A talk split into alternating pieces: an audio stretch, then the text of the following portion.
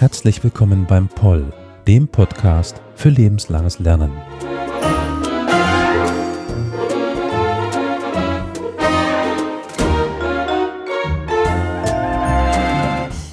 März 2014 verkündete der russische Präsident Wladimir Putin die Wiedereingliederung der Halbinsel Krim, die bis dahin zur Ukraine gehört hatte, in die russische Föderation. In seiner Rede vor dem Föderationsrat, wo diese Wiedereingliederung gefeiert wurde, bediente Putin mehrere Mythen. Schlüssel seiner Ausführungen war aber, dass die Krim ein urrussischer Ort war. Ich zitiere. Um zu verstehen, weshalb eben genau diese Wahl getroffen wurde, genügt allein das Wissen um die Geschichte der Krim, das Wissen darum, was Russland für die Krim bedeutet hat und bedeutet und die Krim für Russland. Inwiefern kann man aber überhaupt davon sprechen, dass die Krim wirklich ein urrussischer Ort ist? Tatsächlich, wenn man sich die Geschichte der Krim anschaut, ist es die einer multiethnischen und multireligiösen Religion, die erst im Zuge von Kolonialisierung und schließlich durch die Gewaltexzesse des Zweiten Weltkriegs zwar immer homogener wurde, aber bis heute ein Ort ist, der sich durch seine Multiethnizität auszeichnet, auch wenn besonders seit 2014 die nicht russischsprachige Bevölkerung immer stärkerem Druck ausgesetzt ist. Dieser Vortrag konzentriert sich auf die Zeit von 1783. Das ist das Jahr, in dem Russland bzw. das Russische Reich die Krim zum ersten Mal eroberte und schaut sich die Geschichte der Halbinsel überblicksartig bis zur Gegenwart an. 1783 war es Zarin Katharina II., die im Zuge des, der Kriege gegen das Osmanische Reich die Krim eroberte. Sie war bis dahin ein nicht unabhängiges, aber man könnte vielleicht modern sagen, autonomes äh, Kanat gewesen, das Kanat der Krimtataren, das aber sehr stark abhängig war vom Osmanischen Reich. Wer lebte auf der Krim? Wie schon gesagt, es ist, ein, es ist und war ein multiethnischer, multireligiöser Ort. Dominierend waren die muslimischen Krimtataren, aber auch Griechen, Bulgaren, Armenier und Karaäer, eine bestimmte Richtung des Judentums, lebten auf der Halbinsel. Die ganz frühe Politik der Krim, die russische Politik, war geprägt von einer neuen Religionspolitik unter Katharina II. Und hier wurde gerade die Krim in Bezug auf den Islam zu, einer, zu einem Art Modell, wo, wo eine neue Politik ausprobiert wurde, die dann nachher besonders in die Wolga-Ural-Region im Russischen Reich übertragen wurde. Der Grundgedanke dieser neuen Religionspolitik war, dass Religion, und sei es der Islam, eine Quelle von Disziplin sein könne und dass man durch die Kooperation mit religiösen Eliten beziehungsweise durch deren Eingliederung in die Verwaltungsstruktur diese Bevölkerung besser beherrschen kann. Dem zugrunde lag natürlich erstmal die Garantie der Religionsfreiheit, die Tolerierung des Islam. Und das war auch eine der ersten Erklärungen, die russische Statthalter gegenüber den Krimtataren verkündeten, dass ihre Religion respektiert werden würde von der neuen Herrscherin. Die symbolische Integration der Krim in das russische Zahnreich begann kurz nach ihrer Eroberung. 1787 unternahm Katharina II. eine Reise durch die neu eroberten Gebiete, auch durch die Krim und wurde dabei begleitet vom krim-tatarischen Regiment, also einer Militärformation aus Krim-Tataren, aus der krim-tatarischen Elite, die damit ihre Loyalität zur Herrscherin bekundigte. Kurz nach ähm, der Eroberung der Halbinsel wurde auch Sevastopol gegründet und auch mit dieser Stadtgründung unterstrich die Zarin den russischen Anspruch auf die Krim. Diese sowohl symbolische als auch politische Integration der Krim in das russische Reich ging dann im gesamten 19. Jahrhundert weiter. Erstmal wird die Krim, anders als andere muslimische Regionen des Zarenreiches, sehr schnell in die Gouvernements, also das russische Reich beziehungsweise das europäische, der europäische Teil des russischen Reichs hat zu diesem Zeitpunkt bestimmt bereits eine Struktur von unterschiedlichen Gouvernements. Und die Krim wird Teil des taurischen Gouvernements. Also sie wird eingegliedert in eine größere Einheit. Verwaltungseinheit. Die Politik des Imperiums ist zunächst klassisch imperial pragmatisch. Die zarische Verwaltung versucht mit den lokalen Eliten, eben Krimtataren oft, äh, zusammenzuarbeiten, beziehungsweise diese in gewissem Rahmen in die imperialen Eliten zu integrieren. Ähnlich sehen wir das bereits unter Peter I. in Livland und Kurland im Baltikum und teilweise auch im Falle Polens. Auf der Krim stellt sich wie auch in anderen Regionen die Frage, wer gehört überhaupt zur Elite und wer wird überhaupt in den Adel des Russländischen Reiches integriert mit all den Rechten und Pflichten, die damit einhergehen. Im Falle der Krim sind es die Base, eine landbesitzende Oberschicht, deren Sozialstruktur sich aber doch erheblich unterscheidet als die des russischen Erbadels. Hier sind verschiedene Clans prägend und je näher man seine Familiengeschichte, seine Herkunft an den Khan zurückverfolgen kann, desto höher ist das Prestige. Es ist aber nicht so sehr von Landbesitz abhängig, was aber für die Definition des russischen Adels wiederum eine wichtige Rolle spielt. Unter Katharinas Nachfolger, ihrem Enkel Zar Alexander I., wird noch eine Kommission angesetzt, äh, die noch relativ offen ist, diesen krimtatarischen Eliten den Adelsstatus zuzusprechen. Mit dem Regierungsantritt seines konservativen Bruders Nikolaus I. wird diese Definition aber sehr viel enger und es wird für die Krimtataren schwieriger überhaupt, bis unmöglich, in den Adelsstand aufgenommen zu werden. Und dieser Prozess, die fortschreitende Marginalisierung der krimtatarischen Eliten, schreitet fort äh, durch auch wieder das gesamte Russisch, das russische Reich. Aber auch oder trotzdem gab es auch Momente erfolgreicher Integration von den Krimtataren und hier spielte die Armee eine wichtige Rolle. Krimtatarische Regiments kämpften in den Kriegen gegen Napoleon, in dem sogenannten Vaterländischen Krieg von 1812. Eine andere Strategie der Integration der Krim ist, dass äh, der Staat Land an Adlige verleiht, die bisher eben nicht ortsansässig waren und so die Halbinsel für das Imperium vereinnahmt. Eine zweite Strategie ist die Kolonisation von neuen Siedlern, aber nicht nur von russischen und ukrainischen Bauern, sondern auch von Deutschen, den Mennoniten zum Beispiel, die ökonomisch als besonders tüchtig galten und die noch unter Katharina 1785 auch auf die Krim eingeladen wurden. Diese Kolonisation durch ukrainische und russische Bauern, die dann bald drei Viertel der Gesamtbevölkerung ausmachen, wird besonders wichtig nach dem Krimkrieg. Und der Krimkrieg ist ein ganz zentrales Ereignis. Nicht nur, weil er als der erste moderne industrielle Krieg in Europa gilt, sondern auch, weil er eine wichtige Rolle spielt für die genannte symbolische Integration der Krim. Nicht nur in das russische Reich, sondern auch in die Vorstellungswelt zunächst russische Eliten, die die Krim dann immer mehr als Ort der eigenen Nation beanspruchen. Das hängt ganz stark zusammen mit der Belagerung von Sevastopol während des Krimkriegs durch die gegnerischen Gruppen. Also der Krimkrieg, ähm, den kämpft Russland gegen das Osmanische Reich, das verbündet ist mit Frankreich und Großbritannien.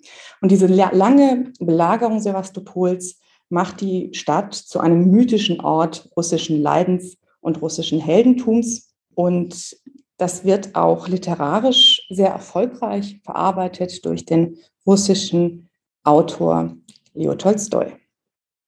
Für die Krimtataren dagegen ist der Krimkrieg in gewisser Hinsicht das erste wirklich einschneidende traumatische Erlebnis und ein Startpunkt für ihre systematische Auswanderung aus der Krim, weil schon während des Krimkriegs werden die Krimtataren nicht nur von lokalen Administratoren, sondern auch von Leuten in St. Petersburg im imperialen Zentrum der Spionage für die Gegner Russlands beschuldigt.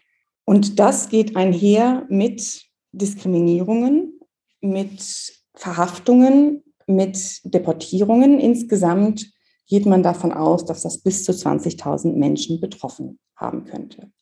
Diese Diskriminierungen zusammen mit den äh, ökonomischen desaströsen Folgen des Kriegs führt dazu, dass 200.000 Krimtataren während und nach des Krimkriegs Russland in Richtung Osmanisches Reich verlassen und so nochmal dazu beitragen, dass der Bevölkerungsanteil der Tataren immer weiter sinkt. Zunächst wird das begrüßt von der russischen Regierung, von den Verwaltungseinheiten auf der Krim. Aber seit den 1860er Jahren setzt sich die Erkenntnis durch, dass diese Auswanderung der Krim-Tataren der Halbinsel wirtschaftlich nicht gut tut. Und seitdem sehen wir auch immer wieder Versuche, sie innerhalb Russlands zu behalten. Wenn man jetzt in die krimtatarische Gesellschaft schaut, so gibt es auch Figuren, die selbst aus der krimtatarischen Gesellschaft heraus eine Annäherung mit Russland befürworten eine Annäherung auch an die russische Kultur, an die russische Sprache. Der bekannteste von diesen Personen ist äh, Ismail Bey Gasperinsky, ein russisch-muslimischer Intellektueller, der 1881 ein Buch schreibt, das erstmal noch nicht sehr bekannt ist und auch nicht stark wahrgenommen wird. Russischer Islam heißt es. Und hier spricht er sich dafür aus, dass Muslime, und zwar nicht nur auf der Krim, sondern im gesamten russischen Reich, wo es ja auch in vielen anderen Regionen muslimische Gemeinden gibt, sich über die russische Kultur, der europäischen Kultur annähern und von ihr profitieren. Dabei formuliert er auch ein Reformprogramm für den Islam und spricht sich für die Errichtung von russisch-tatarischen Schulen aus. Und diese Bewegung führt auch dazu, dass es solche reformorientierten Schulen auf der Krim gibt. Besonders erfolgreich ist aber dieses Reformprogramm, das dann aber auf vielfache Weise umgedeutet und erweitert wird in der Wolga-Ural-Region. 1905 wird die Krim, wie im Grunde alle Regionen des Russischen Reiches, im unterschiedlichen Maße im Zuge der revolutionären Umbrüche dieses Jahres oder revolutionären Aufstände dieses Jahres auch zu einem Schauplatz von Unruhen, ganz besonders in den größeren Städten. Die Bauernschaft ist davon weniger betroffen. Und in dieser Revolution von 1905 zeigt sich auch die Politisierung krimtatarischer Eliten, die inzwischen auch anders als äh, Gasprinski, also die Generation davor, sich nicht mehr nur religiös definieren, sondern, sondern auch ethnisch, protonational, könnte man sagen, als Krimtataren mit eigenen Vorstellungen ihrer politischen Zukunft.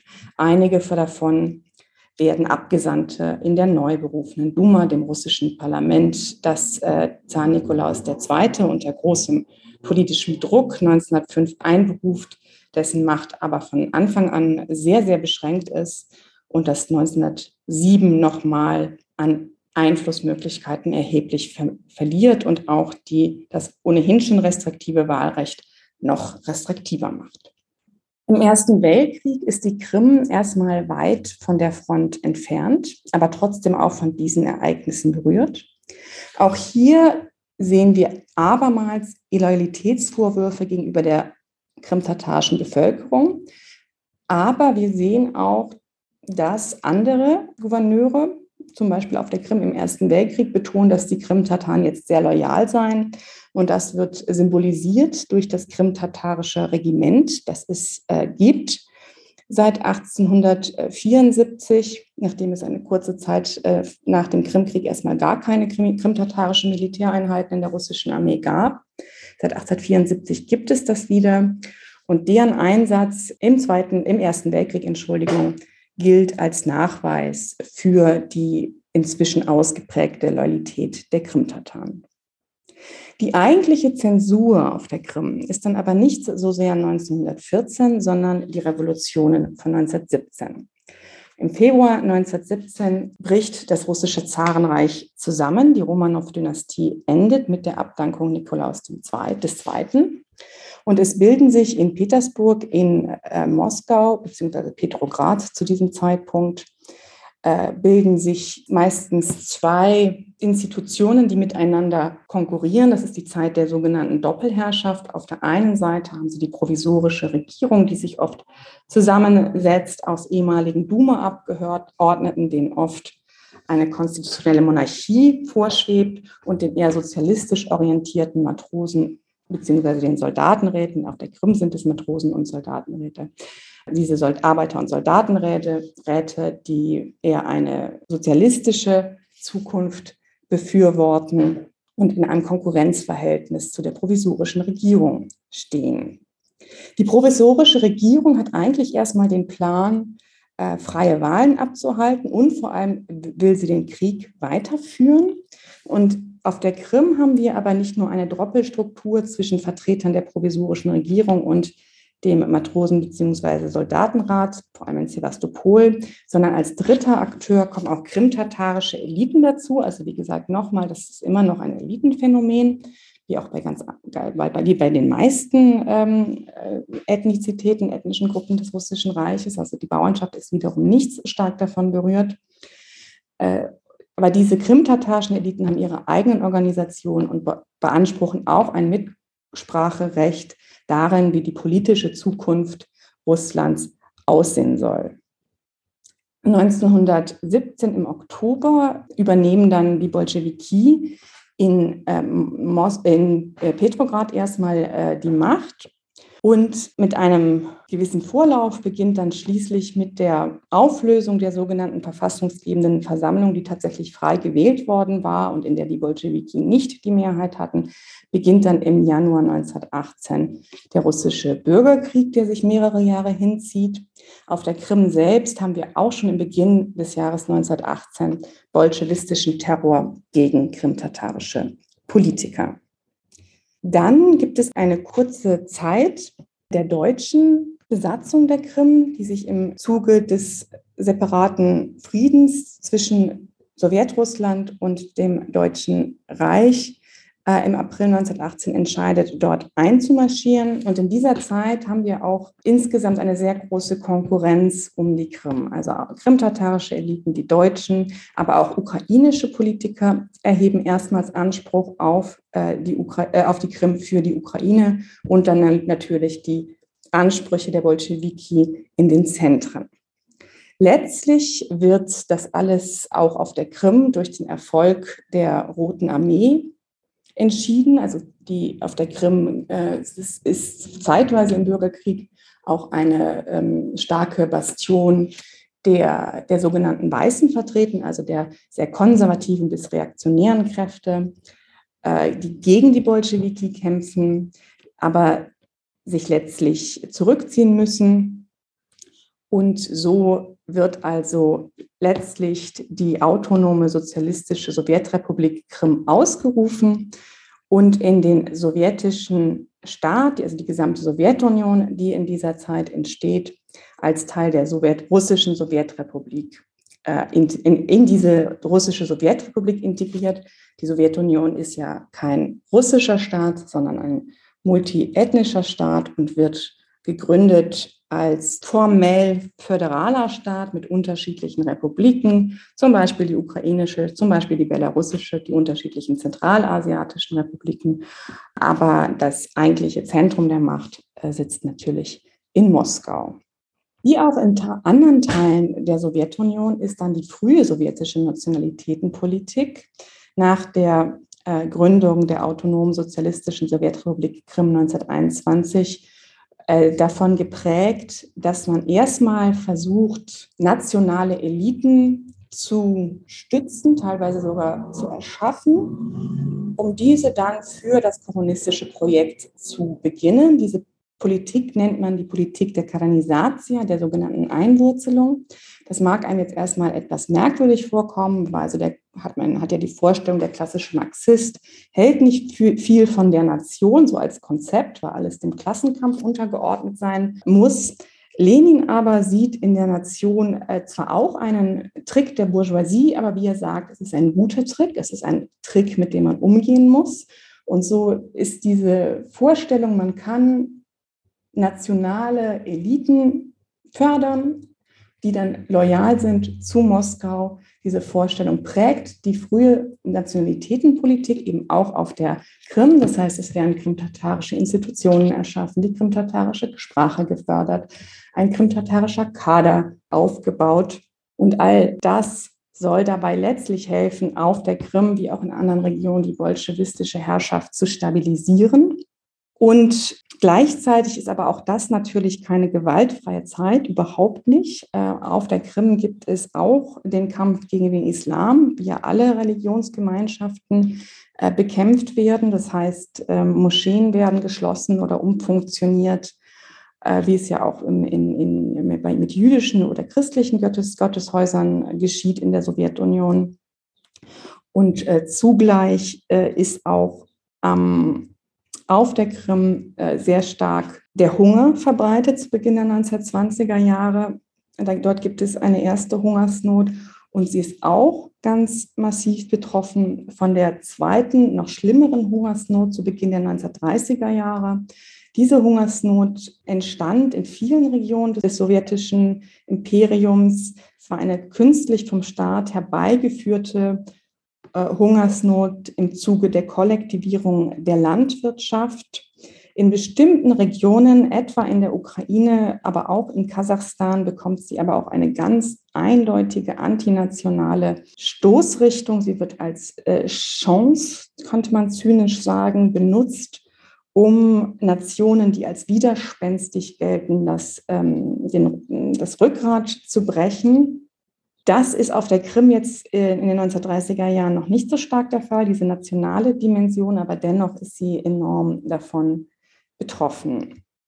In den 1930er Jahren ist insgesamt in der Sowjetunion die Zeit des sogenannten großen Terrors, also des massiven Terrors gegen ja, eigentlich könnte man sagen, gegen jeden. Also es ist nicht immer, es ist oft nicht zielgerichtet, es sind oft auch äh, Mitglieder der kommunistischen Partei, die dann der Illoyalität beschuldigt werden und in Schauprozessen zum Tode verurteilt werden. Es ist ein sehr willkürlicher Terror, aber zugleich ist er wiederum in den nicht-russischen Regionen, und dazu gehört natürlich auch die Krim, obwohl da Russen leben, aber eben nicht so ähm, äh, in, in der Parteiapparat ist halt tatarisiert worden, äh, richtet sich zu Beginn oder insgesamt in den 30er Jahren der Terror auch gerade gegen nationale Eliten, weil man unter Stalin beobachten kann, wie diese Vorstellung ähm, der Förderung nationaler Minderheiten abgelöst wird, obwohl die Struktur, die grundsätzliche administrative Struktur gleich bleibt. Aber diese, das ist, wird abgelöst von einem neuen russischen Chauvinismus. Also es wird jetzt wieder ganz klar, dass die russische Kultur, die russische Sprache an der äh, inoffiziellen Hierarchie der sowjetischen Völker steht und auch krimtatarische Politiker werden als sogenannte Nationalisten erschossen. Dann äh, ist die Krim natürlich auch in äh, ganz erheblichem Maße von dem deutschen Vernichtungskrieg betroffen. Der beginnt im Juni 1941 mit dem Angriff NS-Deutschlands auf die Sowjetunion. Und auf der Krim sehen wir die Vernichtungspolitik der Deutschen, die eben auch in anderen Regionen auch eine Politik der Vernichtung, eine Politik der Aushungerung.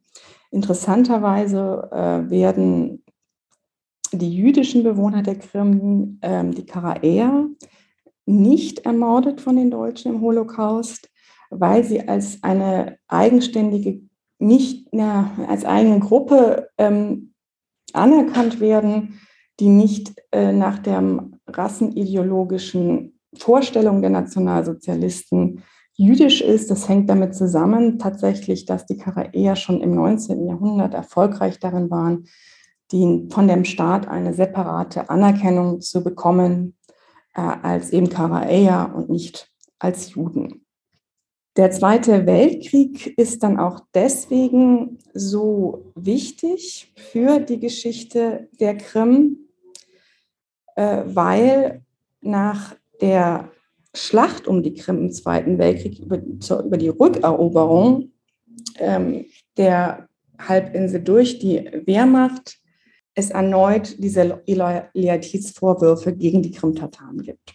Allerdings jetzt noch einmal vorweg zur Schlacht um die Krim im Zweiten Weltkrieg vom 8. April bis zum 12. Mai 1944, was mit ähm, der Niederlage der deutschen Truppen endet. Das ist nach dieser Belagerung von Sevastopol im Krimkrieg in der Mitte des 19. Jahrhunderts abermals ein Ereignis, das ganz massiv dazu beiträgt, Sevastopol als ein Ort diesmal besonders der russischen bzw. sowjetischen Helden zu etablieren. Und Sevastopol bekommt auch wie viele andere Städte, sowjetische Städte im Zweiten Weltkrieg, den Status einer Heldenstadt. Für die Krimtataren ist das Jahr 1944 mit ihrem größten äh, Trauma verbunden. Das äh, ist in ihrem Gedächtnis der Genozid an ihrem Volk und das war der Befehl Stalins, die Krimtataren kollektiv aus der Krim zu vertreiben, zu deportieren. Hier war wieder, und das ist im Gedächtnis der Krimtataren natürlich eine Wiederauflage, eine Radikalisierung von Vorwürfen der Illoyalität, die sie bereits aus dem Zarenreich äh, kennen. Also auch hier wieder der Vorwurf, die Krimtataren hätten mit dem deutschen Feind äh, kollaboriert. Tatsächlich war es so, dass auch Krimtataren sich äh, der deutschen Wehrmacht als Kämpfer zur Verfügung gestellt haben, äh, dass sie teilweise auch in, in der SS, also das auch eine, es gab auch eine krimtatarische SS-Division, die ja meines Wissens nicht direkt äh, im Holo am Holocaust beteiligt äh, war. Äh, aber gleichzeitig kämpften Krimtataren natürlich auch in der Roten Armee zu erheblichen Zahlen oder in den äh, sowjetischen Partisanenverbänden, die gegen die Deutschen kämpften. All das interessierte Stalin natürlich nicht. Er behauptete, alle seien schuldig der Kollaboration und ließ dann innerhalb von wenigen Tagen circa 189.000 Menschen, die meisten Frauen, Kinder und Alte, weil die Männer eben als Kämpfer abwesend waren, nach Zentralasien, vor allem nach Usbekistan, deportieren. Das war Teil einer größeren Kampagne gegen äh, nationale Gruppen, die als illoyal galten. Insgesamt ließ Stalin in diesem Zusammenhang zwei Millionen Menschen deportieren. Bei den Krim-Tataren, genau wie bei vielen anderen äh, nationalen Gruppen, waren diese Deportationen natürlich äh, selbst gewaltvoll. Also die Menschen mussten äh, in, wurden in ähm, Güterwaggons gezwängt. Äh, sie hatten keine, äh, nicht genug äh, Wasser, nicht genug Nahrung. Die Waggons wurden kaum geöffnet. Das heißt, auch auf während dem wochenlangen Transport nach Zentralasien war die Todesrate sehr hoch. Äh, und nach der Ankunft in Usbekistan, wo die Menschen praktisch komplett auf sich allein gestellt waren, äh, ging das Sterben äh, weiter.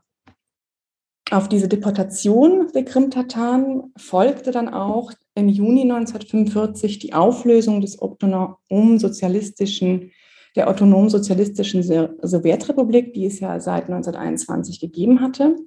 Stattdessen wurde die Krim äh, zu einem äh, Oblast auf Russisch, einem Verwaltungsbezirk, wiederum innerhalb der russischen Sowjetrepublik.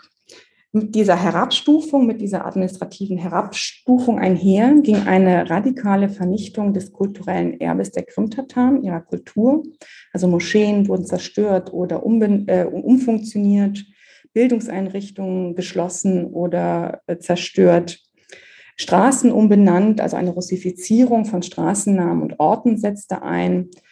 Ja, auch mit dem Ziel, eben diese Präsenz, diese kulturelle Präsenz der Krimtataren auf der ähm, Halbinsel, die, die, Jahrhunderte alt war, auszulöschen. Und derzeit äh, sehen wir eine ähnliche Politik Russlands ähm, auch in der Ukraine. Hier gibt es auch gezielte Attacken, gezielte Zerstörungen von äh, Städten der ukrainischen Kultur. Diese Deportation der Krimtataren war die radikalste bevölkerungspolitische Maßnahme, wobei das zynisch anhört, sich das so zu sagen, aber so kann man ähm, es auf einem abstrakten Niveau sagen, auf der Krim. Äh, diese, der, die Ausweisung der Krimtataren, die Deportation, die Vertreibung der Krimtataren, darauf folgte eine gezielte Ansiedlung von Russen und Ukrainern. Und Schätzungen zufolge sind 90 Prozent der slawischen Bevölkerung auf der Krim äh, erst nach der genozidalen Gewalt des Zweiten Weltkriegs dort angekommen.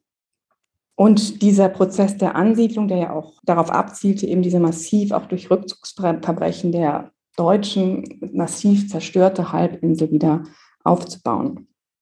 Das nächste Datum, von dem Sie auch sicherlich schon mal gehört haben, ist dann das Jahr 1954, als der äh, Generalsekretär Nikita Khrushchev äh, die Krim äh, an die ukrainische Sowjetrepublik äh, angeblich verschenkte im Rahmen der 300-Jahresfeier der sogenannten Wiedervereinigung zwischen Russland und Ukraine. Sie erinnern sich, der äh, Schwur von Perejaslav von 1654, als der äh, kosakische Hetman Chmelnytsky äh, aus russischer Sicht äh, dem Moskauer äh, Zar die Treue schwor und sich ihm unterordnete. Aus ukrainischer bzw. kosakischer e-, Sicht war es eher die zeitweise Allianz zweier gleichberechtigter Bündnis, Bündnispartner. Diese angebliche Schenkung ist sehr, sehr kritisch zu sehen. Äh, also es war sicher nicht so, dass das einfach ein nettes Geschenk aus Anlass dieses, dieser Jahresfeier war, auch wenn es so dargestellt wurde und wird bis heute. Richtig gut erforscht ist das leider noch nicht. Äh, es ist auch nicht abzusehen, dass das äh, in nächster Zeit passieren wird durch die politische Situation heute. Die Gründe sind also bis heute nicht äh, ganz geklärt. Ganz wichtig waren vermutlich infrastrukturelle Überlegungen, also dass man, dass ja eine Landbrücke zwischen ähm, der russischen Sowjetrepublik äh, fehlte. Ähm, eine andere Erklärungsansatz ist aber auch, dass die Verantwortung für die Deportation der Krim-Tataren gewissermaßen der Ukraine übergeben wurde. Nach dem Zweiten Weltkrieg war die wirtschaftliche Entwicklung der Krim trotzdem sehr schwach. Eine gewisse militärische Bedeutung erhielt sie dadurch, dass sie eben Ort der Militärhafenstadt Sevastopol war, die dazu auch noch den Status der Heldenstadt genoss. Äh, aber trotzdem ist diese Nachkriegszeit ganz wichtig dafür, um zu verstehen, warum inzwischen dieser Mythos Krim, der zuerst auch äh, vor allem im 19. Jahrhundert erstmal ein Elitenphänomen ist, dass der immer mehr auch in die Gesellschaft wirkt, weil sie wird zu einem Ort des sowjetischen Massentourismus. Äh, also die Aufenthalte in Ferienlagern auf der Krim sind für ganz viele Kinder und Jugendliche in ihrer Sozialisation sehr wichtig und das prägt so den Wahrnehmungshorizont der sowjetischen Menschen. Guckt man sich jetzt das ähm, Schicksal der Krim-Tataren weiter an. So gab es 1958 eine erste inoffizielle Rehabilitation der Krim-Tataren durch Khrushchev abermal, aber der offizielle Freispruch vom Vorwurf der Massenkollaboration erfolgte erst 1867. Trotzdem war es für die Menschen, äh, die im, der Krim-Tataren, die in Zentralasien im Exil lebten, wichtig, diese Verbindung zur Heimat nicht zu verlieren. Und auch diejenigen, die im Exil geboren waren, äh, hatten diese Verbindung. Der wohl wichtigste ist Mustafa Djemiljev, äh, ein krim-tatarisch-sowjetischer Dissident der 1960er Jahre, der auch gemeinsam mit anderen sowjetischen Dissidenten in der Menschenrechtsbewegung wichtig und aktiv war. In den 80er Jahren unter der Perestroika Michail Gorbatschows begannen auch Krim-Tataren äh, auf die Halbinsel vermehrt zurückzukehren. Sie wurden damit aber dann oft damit konfrontiert, dass ihre Häuser in, inzwischen von Ukrainern oder Russen besetzt, äh, also bewohnt wurden, dass diese feindselig auf ihre Ankunft reagierten, dass sie äh, Schwierigkeiten hatten, Arbeit zu finden, ihren Lebensunterhalt zu sichern, sodass regelrechte Slums entstanden im Umfeld von größeren Städten und äh, Siedlungen, wo die Krim-Tataren teilweise unter sehr, sehr armen äh, Bedingungen leben mussten. In der Perestroika, also in den 1980er Jahren, zeichnet sich die Krim dadurch aus, dass die lokalen äh, sowjetischen Funktionsträger eigentlich eher sehr konservativ sind, dass ihnen die Reformen Gorbatschows viel zu weit gehen und schon in den 1980er Jahren mehren sich Stimmen, dass äh, es eine Rückkehr zum Status der autonomen sozialistischen Sowjetrepublik geben soll.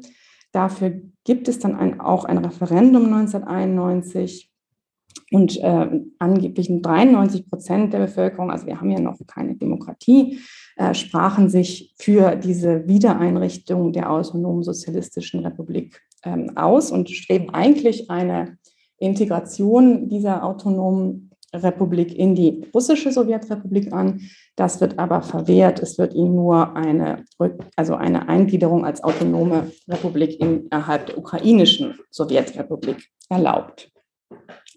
Die Ereignisse des Jahres 1991 äh, äh, überholen diesen Plan dann gewissermaßen, weil im August gibt es äh, erklärt das äh, ukrainische Parlament in Kiew äh, die Ukraine für unabhängig. Es folgt am Ende des Jahres eine, ein landesweites Referendum auch auf der Krim über äh, diese Unabhängigkeit und auch auf der Krim spricht, spricht sich eine Mehrheit der Bevölkerung für die ukrainische Unabhängigkeit aus.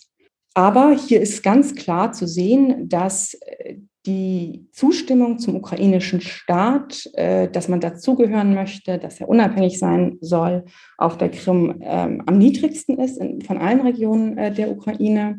Es sind knapp über 50 Prozent. Und sowohl als sich dann die Sowjetunion ähm, Ende 1991 auflöst, sind es sowohl radikale oder recht radikale Politiker in Moskau als auch prorussische äh, Politiker auf äh, der Krim, die immer wieder eine Wiedereingliederung oder ein, eine äh, sogenannte Rückkehr der Krim zu Russland fordern. Es gewinnen auch in den Wahlen 1990, äh, gibt es auch immer wieder Mehrheiten für ähm, prorussische Parteien. Zu diesem Zeitpunkt hat aber der inzwischen ähm, zum Präsident gewordene Boris Jelzin eigentlich kein Interesse, sich dieses Problem etwas salopp gesagt ans Bein äh, zu binden. Aber da sehen wir, dass es eben eine starke prorussische Ausrichtung äh, gab. Äh, trotzdem hatte, oder was heißt trotzdem, äh, die, die Krim erreichte immerhin in der Ukraine, dass sie einen Autonomiestatus äh, genoss, also dass sie relativ weitreichende Rechte ähm, erhielt. Und für die Krim-Tataren ist in den, weil es auch immer wieder natürlich äh, enorme Konflikte gibt, äh, gerade zwischen Krim-Tataren und pro-russischen Parteien. Äh, die Krim-Tataren werden jetzt zwar nicht massiv vom ukrainischen Zentralstaat unterstützt, aber sie erleben auch nicht diese Art der systematischen Diskriminierung, die sie vom als russisch empfundenen sowjetischen Staat erlebt haben oder im Zarenrat oder als ein Merkmal der zarischen russischen Politik erinnern. Wie Sie alle wissen, äh, ist, wird die Krim dann zum Ort des ersten Angriffs auf äh, die Ukraine durch Russland im Februar 2014, die berühmten grünen Männchen die äh, die Krim gewissermaßen übernehmen, ohne dass das offiziell erklärt wird. Es werden sehr schnell Politiker dort, von Moskau unterstützte Politiker dort eingesetzt, ähm, nationalreaktionäre, orthodoxe Nationalisten ähm, spielen eine wichtige Rolle dabei, also Akteure aus Moskau, diese, diese sogenannte Wiedereingliederung äh, voranzutreiben. Und von Anfang an geht es einher mit Gewalt, ähm, mit der gezielten Verfolgung gegen all jene, die das nicht wollen, seien sie jetzt äh, ukrainischsprachige äh, Ukrainer, seien sie russischsprachige Ukrainer, die es nicht wollen, weil es ist keine Frage der Sprache. Also die Krim ist insgesamt äh, äh sehr stark vom Russischen äh, dominiert, aber auch ukrainische Staatsbürger, die Russisch sprechen, äh, sprechen sich oft für den, gerade die jüngere Generation spricht sich auch oft für den oder ist für den Verbleib in der Ukraine, will, dieses, will diese russische Herrschaft nicht. Äh, diese Menschen werden gezielt verfolgt oder, sie, oder viele von ihnen fliehen auch nach Kiew oder in andere Regionen. Der berühmteste, das berühmteste Opfer dieser russischen Politik ist der Filmregisseur Alexander Sentsov, der unter äh, fadenscheinigen Behauptungen zu einer mehrjährigen Haftstrafe in Russland verurteilt wird und ähm, 2019, meine ich, erst ähm, entlassen wird im Zuge eines Gefangenenaustauschs, wenn ich mich richtig erinnere, und inzwischen in der ukrainischen Armee gegen Russland kämpft. Dass es sich hierbei um eine völkerrechtswidrige Annexion gehandelt hat, das steht außer Zweifel. Äh, der einzige Faktor, also der, der ein Faktor, der einfach ausreicht, um das deutlich zu machen, ist, dass es Gewalt gegeben hat, dass es Militärpräsenz gegeben hat, dass dieses Referendum also unter militärischem Druck stattgefunden hat.